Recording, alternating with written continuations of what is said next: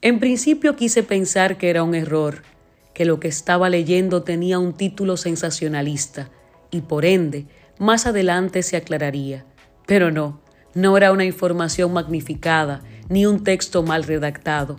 El titular decía, congresistas redujeron pena por violación de 10 a un año y el cuerpo de la noticia especificaba que la comisión bicameral que estudió el nuevo Código Penal decidió por mayoría de votos reducir las penas por violación sexual no consentida por un hombre a su esposa o pareja y en consecuencias los legisladores acordaron que el violador cumpla prisión de seis meses a un año, cuando en el anterior proyecto las penas iban de cuatro a diez años de cárcel.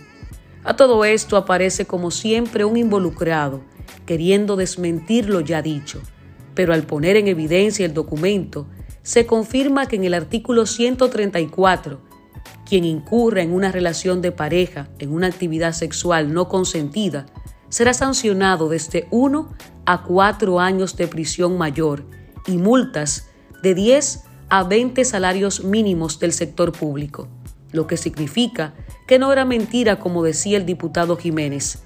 La diferencia es que es de 1 a 4 años la sanción para las relaciones sexuales de pareja no consentidas, lo que significa que sí se redujo la pena.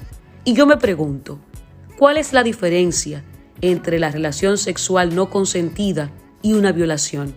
¿Acaso un no no es un no sin importar si somos esposos o desconocidos?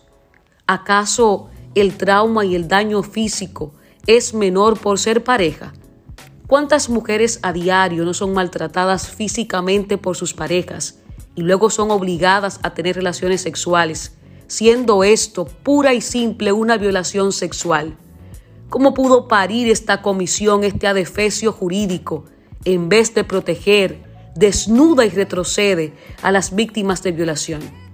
No es no, a quien sea y como sea y debe respetarse y castigarse con la severidad que amerita.